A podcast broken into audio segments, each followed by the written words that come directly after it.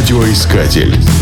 Нас слушают в Комсомольске на Амуре на 91,5 FM. Амурский судостроительный завод считается визитной карточкой Комсомольска на Амуре. На нем строят морские корабли. Однако от города до морского побережья по прямой 250 километров. Каким образом ракетные корабли и подводные лодки попадают к месту назначения? Очень просто.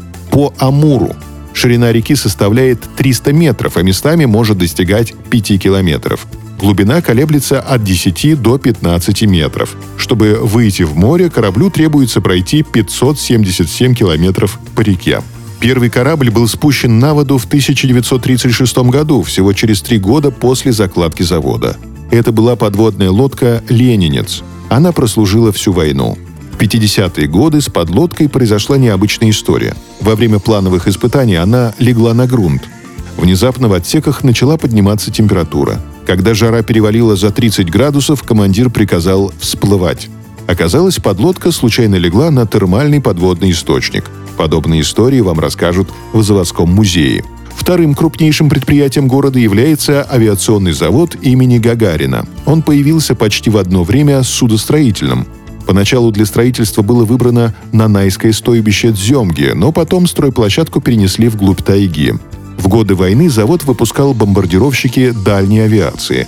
После войны производил МИГи, а сейчас выпускает боевые самолеты семейства Сухого – со взлетной полосы завода поднялись в небо более 12 тысяч самолетов.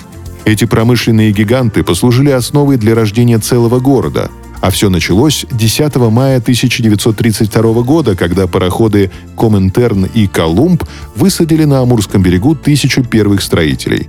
Добровольцы жили в землянках и армейских палатках, но город строили не только комсомольцы. В разное время здесь находилось более 30 лагерных пунктов дальневосточного ГУЛАГа. Напоминанием о тех временах служат несколько памятников первостроителям, комсомольцам 30-х годов, воин-строитель, жертвам политических репрессий и другие. Радиоискатель. Нас слушает Россия.